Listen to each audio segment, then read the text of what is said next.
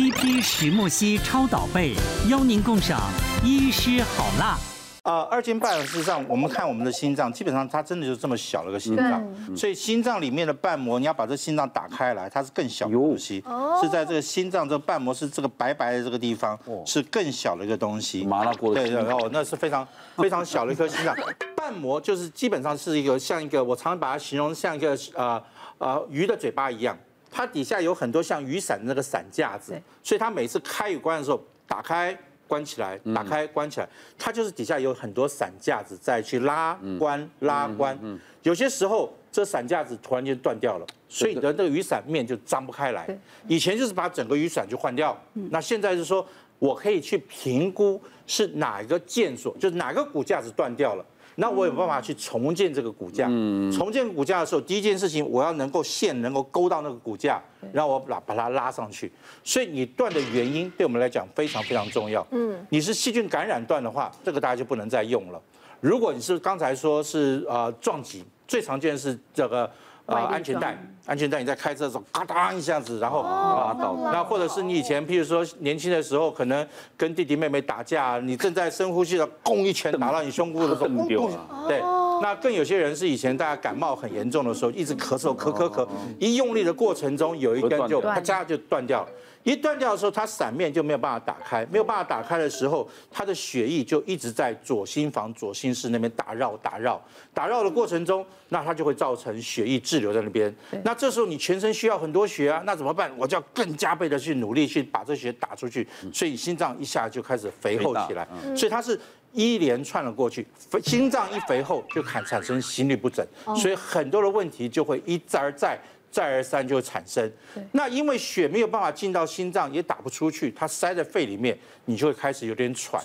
以现在来讲，我们都希望去修补它，因为修补它现在是可行的一件事情。尤其现在还有达文西手术设备，更是可以进去，用达文西的方法可以放大更多倍，然后我更可以用小东西进去。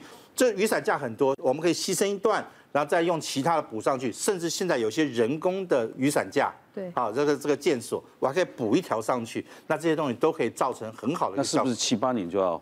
哦，不需要，它是修补的话，它可能如果好的话，只要没有再家暴或没什么东西的话，没有人再捶捶一拳的话，它再再掉的机会可能就少了这么一点点。所以可以拖久。所以它可以一辈子好，没有问题，哦、没有没有没有没有任何的问题。所以理论上只要 OK，那这时候我们反而是刚才讲的，我们反而建议你喝点咖啡。我们反而建议你喝点酒，我们反而建议你做一些运动，因为你要去训练你的心脏，让它能够慢慢的去适应这样新的环境，让它能够打开，能够关起来，打开关起来。最近这个病人很多是有心脏冠状动脉疾病，需要做绕道手术，还是放血管支架？哦，这个才痛苦。我有个六十多岁的老人家，他血管三条血管都堵住了，甚至有一条心脏很重要一条血管堵了百分之七八十。教科书都跟你讲说，这个是不能做这心导管的，不能放支架。绕道了。对，你那一定要绕道，因为揉床揉床那个寸断的那种那种血管的时候，最好去重建去做做绕道手术。但是，一跟他讲说我要开心脏，我要停心脏，我要取血管，哇，他吓昏了。他说：拜托拜托，你帮我放支架。放支架，我怎么样我就放支架，但是它跟教科书建议的是完全不相同的。这种血管放支架会产生什么问题？你放支架的时候，因为你你断的地方太多，代表是弥漫性的血管堵塞，更容易脆裂，更容易脆裂。而且有些时候你放太多进去的时候，你将来还要再做什么事情的时候就很难去做了，因为里面都是钢架，我根本再再做绕道手术，所以不是每一条血管就适合放支架啊。是的，是的，是的。但是你只要跟他讲说，哎，放支架，放支架好，不用开刀哦，拜托放支架。所以你在这时候解释来解释去，所以我们心脏外科到最后变得只能说，好吧，我只能做建议，我只能跟你讲说你应该做什么最好的选择。嗯，一般人到最后还是选择啊，不要侵入，不要开刀啊。花点钱没关系，大概都是这样的结论。但真的是不是对他好，很大很大的争议。所以这是变成很麻烦的一件事情。是，听完就是各位来宾还有各位的分享，我觉得最重要的是你要对自己的身体能够了解。对。然后另外你。做任何的，在跟医生，你有新的问题去找新的科的医生，要做一些新的处置或甚至一些手小手术什么的，你最好是要把你自己过去病史跟你吃的药什么的都要跟医生说好说清楚。对，对我最近就我要分享一个病人，就是我们最近因为天气变冷，很多人都在咨询鼻子的问题。然后我们看病人的时候，就是会第一个有没有鼻中的弯曲，再来就是有一个叫下鼻甲，就是鼻子里面的鼻肉。哦，他常常会因为过敏而导致肥大。他这个病人就是一个二十几岁的一个年年轻女性，然后在大学生。然后她来的时候，就因为我们看她的鼻子，就是因为鼻塞很久，第一个会打呼，然后吵到她男朋友，她男朋友就压着她来看，然后来看的时候就坚持说，哎，她要做手术。可是他们因为不想要住院。所以，按，我们的鼻子手术其实现在已经很进步了。之前的手术是可能因为鼻子是这个血管很丰富的部的器官，嗯，你只要令任何就流鼻血，其实大家流鼻血的经验都是一流就是很不容易止，对不对？嗯。更何况我们要把在里面把里面你多余的一些鼻肉或者鼻中隔把它弄挖、弄那个拿掉，或者是把一些肉剪掉，所以那血流量其实会很多。之前的话都是需要住院手术，那现在我们都有很多那个新型的微创。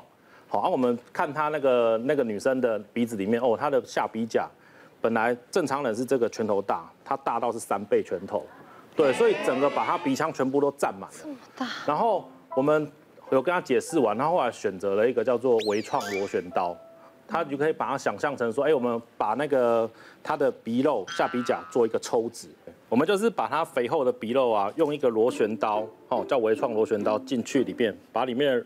肥厚的鼻肉绞掉，我们会把黏膜完整保留下来之后，绞掉的鼻那个鼻肉抽掉之后，它鼻那个鼻甲就会恢复成原来的样子。嗯嗯，对，这个情况就是在那个局部麻醉下的时候，病人开完立马都会马上觉得，哎，他有点后悔。可是这个这个小女生就是帮她抽那个做螺旋刀抽完之后，哎，我们再想说，哎，你呼吸一下看看，然后说，哎，医生，我觉得。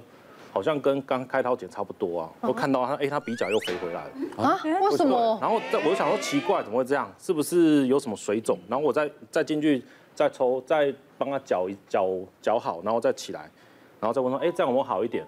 他说医生好像差一点点。然后看的时候，他的鼻甲就会慢慢的、慢慢的又肿回来原来的样子。哦，然后后来我就觉得很奇怪，然后这时候就想说，哎，可能是一些水肿的问题。然后我们帮他就是轻轻的压他的鼻甲的时候，他那个里面就会有很多血从里面喷出来，而且那个洞其实只有两 mm 而已，哎，然后我就是觉得这个有点问题，就是帮他塞的那个鼻子要塞的比较实，然后请他隔天过来把它移除嘛。他当天来移除的时候，一拔，哦，他两条那个血就直接从那个鼻孔喷出来，后来仔细问一下才发现说，哎。他原来从小就有在吃抗凝血剂，嗯，对啊，而且他有一点一点先天的心脏心脏的问题，对啊，他的抗凝血剂吃的是很低剂量，我们抽血的时候发现他的凝血功能都是正常范围，可是这个还是要跟医生讲一下，如果你有吃抗凝血剂的时候，一定要暂时先停药，才能做一些比较那个侵入型的手术，就算是微创门诊手术也是一样，就是因为这个样子，所以。他的恢复其实就没有很好，因为就是后来就还是肿肿的，他术后还是因为里面有一些血肿，所以就是还是有点鼻塞。对啊，直直到就是大概过了一两周，慢慢血肿自己吸收之后才消下去。因为我们都知道那个像心血管疾病，它非常重要，因为那个是。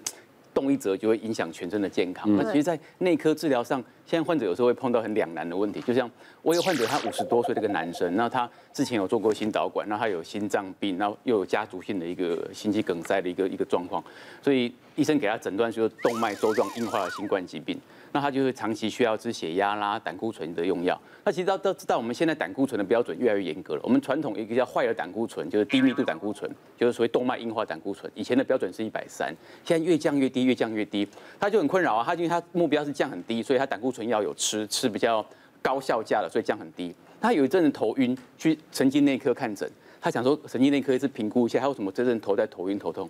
神经内科医师看一看就说，你知道胆固醇降很低。会脑出血嘛？嗯，哇，他就说糟糕了，那怎么心脏科医师叫我说目标降到五十五以下，嗯，保护心脏？嗯，怎么神经内科医师突然丢这句话出来？而且那个医师还说，胆固醇降很低的人哈，我的经验啦，都会笨笨的。他老婆在旁边附和说：“对对，他都已经变很笨，哇，他就更难过说怎么会这样？我 我觉得神经内科医师有很多的考量，所以这个战争其实像云是很清楚，这次战争其实都还在，我们每年都有很多指引啦，就是说都越越修越下线。说这里面最聪明的医师，就说那他就那他的神经内科医师说，真的有一些有曾经有一些研究统计。”胆固醇过低，脑出血的危险性会有增加，在部分的解读，或者说脑出血的情况下会更严重，就出血的更严重。所以胆固醇因为下降会细胞膜就不稳定嘛，容易破裂啊，就是出血什么的。他就来问我说，到底我现在怎么办？心脏科医师叫我吃降很低，神经内科医师叫我不要吃，因为你会脑出血危险，会变笨。我说这个问题吼，去问你的心脏科医师，你应该问说帮你开开药的医师，他会权量那个利弊嘛。他觉得说你没有脑出血的危险性。你也真的没有变笨，而我现在看到的是更大条、更重要的心脏问题的话，你就配合他的指引，就降到低为目标。我们随时观察自己的症状。对，那现在到底胆固醇在医学界认不认为说这是一个问题呢？应该还是我们普遍还是认知，它是一个会对心血管疾病的一个直接致病的因子，不只是危险因子，是直接致病，就是尤其是所谓低密度胆固醇。其实，其实我们建议是不要去治疗数据，治疗你个人的需求，你身体上到底是什么样的需求，它自然会反映给你。而且大家应该应该来讲说，现在是一个迷失。那当然，这迷迷失的原因有很多种，有些是药商的感的指引，有些是过去过往的病人在在在引导你。它最重要的特色就是说，你到底为什么造成动脉硬化？动脉硬化不是单只靠胆固醇一件事情。嗯，胆固醇有的好的胆固醇，它会帮忙神经的修复，神经的帮忙这样子，它是有。所以你在吃一颗降胆固醇的药下去之后，它除了把坏胆固醇弄下来之外，好的胆固醇有时候也是会下来。所以它不是一个万灵丹，所以你还是要搞清楚。像我有很多病人也是一样，他的。他的胆固醇，事实上他是压力很大，他每天晚上要看美国盘，要什么，他工作压力很大，算那个钱算得很紧张，对，压力都自己压力造成的血压高。造成的血管的动脉硬化，嗯，但是所有医生啊，你胆固醇胆固醇啊降降降，再继续降继续降，所以他只是处就是处罚错那个同学，真正闹事的应该是压力跟血压高，嗯，他没有去处理好那边，反而降过来这边，所以每个人要因人而异，你要找到对的医师，好好去沟通，然后想办法讲清楚你到底怎么了。这个数据只是我们辅佐我们的用意，真正来讲还是治疗女人。对，因为有人天生他就高，那怎么办？对啊，对，他天生下来他瘦瘦太高，因为基因的问题，嗯，所以他比别人都能适合更高。对对，因为他生长环境、体质，还有遗传基因。对，谢谢所有来宾分享你们宝贵的故事啊。嗯，在这边也要呃恭喜一下哦，我们没有不容易重返九，谢谢大家，谢谢大家，谢谢大家，谢谢。